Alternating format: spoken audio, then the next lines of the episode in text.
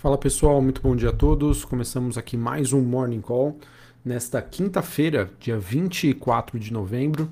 Eu sou Felipe Vilegas, estrategista de ações da Genial Investimentos. Bom pessoal, nesta quinta-feira uh, acreditamos que a liquidez aí deve ser bem menor por conta né, dos mercados fechados nos Estados Unidos, devido ao dia de ação de graças, né, o famoso Thanksgiving, que fazem com que as bolsas né, tenham, fecha tenham uma um funcionamento parcial hoje e amanhã por conta aí da Black Friday. Além, claro, pessoal, hoje é dia de estreia aí do Brasil na Copa do Mundo, o que deve afetar especificamente a liquidez aqui nos mercados locais. Bom, sobre as movimentações que nós temos hoje, tá? A gente vê é, nesta manhã as bolsas europeias subindo, né? Depois da divulgação da última ata, né? Referente à reunião do Fed, essa ata que foi divulgada ontem essa ata que mostrou um apoio à redução gradual no ritmo né, de aumento das taxas de juros nos Estados Unidos. Então, neste momento, a Bolsa de Londres subindo 0,21, Bolsa de Paris alta de 0,67 e a Bolsa de Frankfurt na Alemanha alta de 0,85 devido às movimentações, às aberturas parciais, futuros nos Estados Unidos, S&P subindo 0,35, Dow Jones 0,23 e a Nasdaq operando em alta aí de 0,5%.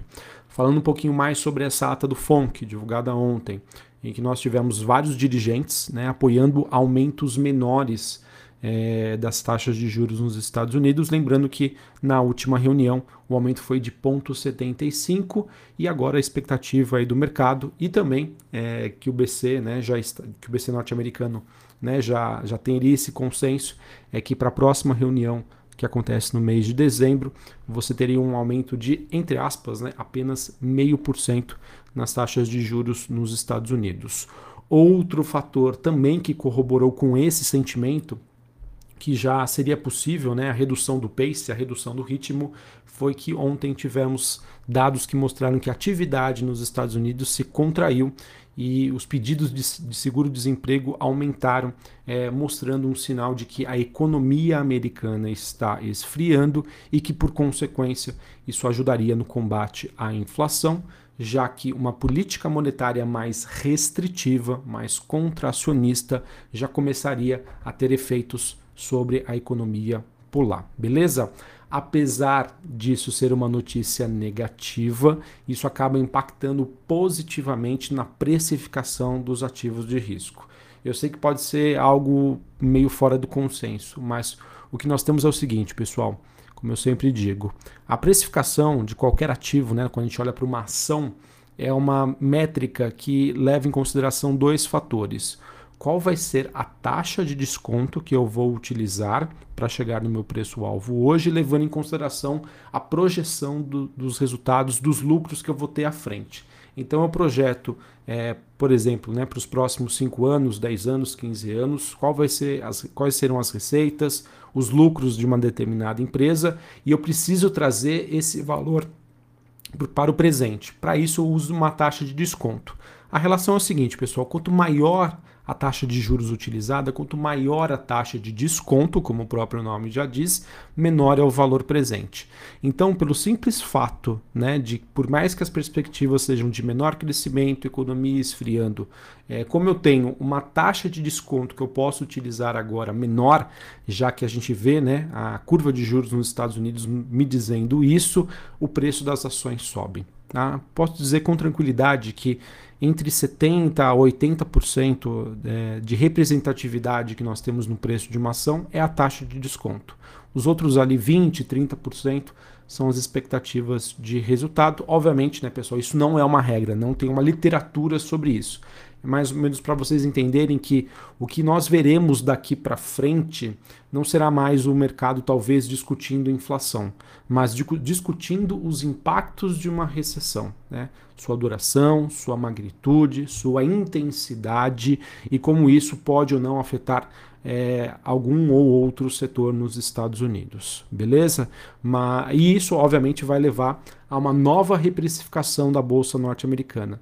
Mas eu falo com tranquilidade de que é, esse movimento, na minha opinião, não tende a ter a mesma intensidade com que foi o movimento de queda ocasionado pela reprecificação do mercado sobre a trajetória de juros nos Estados Unidos. Tá? Só para vocês entenderem que o efeito juros né, sobre qualquer ação é muito maior sobre o efeito né, de expectativas em relação a resultados e economia. Beleza? Bom, pessoal, falando aqui também sobre China, a gente teve a bolsa de Xangai caindo 0,25, bolsa de Hong Kong subindo 0,78 e a bolsa japonesa retornando aí do feriado que aconteceu ontem, subindo 0,95. Infelizmente, o noticiário na China continua negativo. Ela que registrou aí mais de 31 mil infecções por Covid-19 nessa quarta-feira, é, incluindo aí casos também assintomáticos e quase 90%, né, ou mais de total desses casos de Covid relatados nos últimos dias eles acabam sendo, de acordo né, com as informações que foram passadas oficiais, como assintomáticos. É, e isso que gera tanta discussão, tá?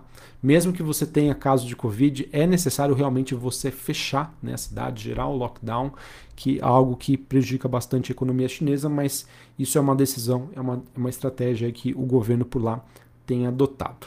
Sobre as commodities, pessoal, a gente acaba tendo então o petróleo com uma queda leve, meio por cento nesta manhã, 77 dólares o barril. Lembrando que ontem a commodity despencou mais de 3% após uh, notícias né, sobre a União Europeia e que ela estaria considerando um teto de preço acima do esperado aí para o petróleo bruto russo, em meio aí aos sinais de desaceleração global e por conta aí do aumento de casos de Covid na China. Além disso, a gente também teve a divulgação de estoques de gasolina nos Estados Unidos que vieram acima do esperado, o que acabou ajudando a pressionar bastante a commodity. Olhando para os metais industriais, cobre avança 0,40, níquel tem queda de 0,38 e minério de ferro na China teve mais um dia aí positivo. Tá? O mercado que segue é, influenciado pela ata do Fed, é, e também depois da sinalização da China dizendo que tomaria medidas para tentar reativar a sua economia, o que poderia incluir uma redução do compulsório bancário, favorecendo então a, empréstimos né, para é, fortalecer o setor imobiliário por lá. Ok?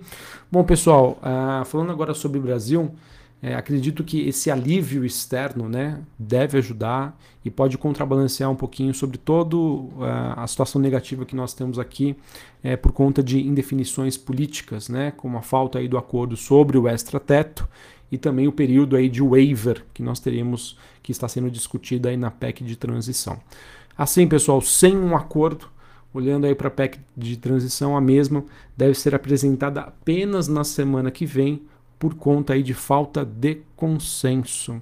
Inclusive os jornais eles têm destacado tá, essa falta de articulação política é, do PT com a ausência aí do presidente eleito Lula. É, que tem obviamente atrapalhado bastante nas negociações, visto que os membros do Congresso hoje não conseguem né, enxergar contrapartidas claras por parte aí do governo eleito para aprovação dessa proposta. Assim, pessoal, o que temos até o momento, segundo os jornais, é que a articulação no Congresso tem caminhado por uma apresentação de um texto mais enxuto, tá? o que seria positivo em termos de reação do mercado. E, por outro lado, a gente também teve uh, o jornal Globo trazendo que a equipe do PT vem sendo alertada aí que dificilmente o Congresso vai aprovar aí, uh, gastos acima de 120 bilhões de reais para 2023. Fato é, pessoal, diante aí de tamanha incerteza, né, o mercado que não tem medo de notícia negativa, ele tem medo do escuro. O mercado se sente no escuro, né, com essa falta de articulação, com essa falta de definição sobre né, o que vai ser o extrateto, até quando o governo vai gastar é, esses valores, né, vai ser por um ano, dois anos, quatro anos. Tudo isso que está sendo discutido nessa PEC da transição, que até o momento não temos nenhuma definição como o mercado se sente no escuro, como ele se sente, ele, ele precisa ser mais conservador.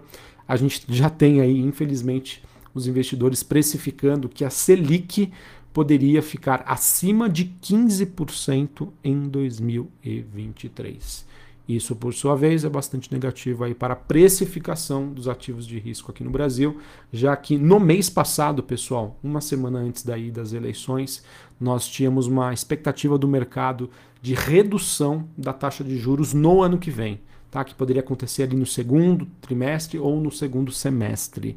E não, pessoal, de lá para cá, uma grande reviravolta, né? E mostrando que agora não, o mercado estima uma alta da taxa de juros, obviamente que está sendo impactada aí por maiores gastos públicos sem contrapartida e toda essa confusão também é, e falta de informação sobre quem será a equipe econômica. Tá bom? Minha opinião, pessoal, obviamente que todo esse contexto é negativo, minha expectativa não são das melhores, mas eu vejo que existe um certo também exagero do mercado no sentido dele não ter a informação, tá? Novamente, o mercado não tem medo de notícia negativa, o mercado tem medo do escuro. É, então eu vejo que por mais que o que for divulgado seja algo negativo, mas como o mercado, na minha opinião, está se preparando para algo pior, pode ser que a gente até tenha uma reação é, positiva dos mercados nas próximas semanas, pelo simples fato de nós termos a notícia. Tá? Acho que é importante passar para vocês. Não que o mercado vai gostar do que vai ser divulgado, mas porque ele realmente vai conseguir trabalhar, ter um cenário aí para fazer as suas apostas, para fazer obviamente, as suas projeções. Beleza? Bom, pessoal, então acho que é isso. Um dia aí, uma quinta-feira de baixa liquidez, novamente impactada pelo, é, pelo feriado nos Estados Unidos. Acabei não comentando, quase esqueci aqui, mas hoje também teremos dados de inflação aqui no Brasil, às 9 horas da manhã, tal tá? IPCA 15, dado importante. E com o jogo do Brasil aí a partir das 4 horas, obviamente que eu acho que o mercado deve reduzir, bater a, liquidez bastante reduzida. Então vamos lá, vamos ver como que essa quinta-feira aí, cheia de emoções ou não, é, para a gente encerrar aí o dia e quem sabe uma estreia com chave de ouro aí para o Brasil. Um abraço, uma ótima quinta-feira para vocês, um bom jogo aí para todo mundo e até mais. Valeu!